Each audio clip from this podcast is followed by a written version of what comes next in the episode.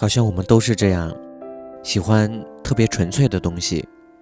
就好像我们不喜欢往酒里面掺水，也是一样，用这样的态度去对待我们自己的生活。也许别人会不理解你的做法，会不看好你的选择，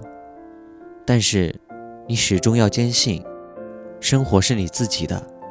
你有权利把它变成你想要的样子。这就好像杜尚曾经阐述的那样你希望它是纯粹的所以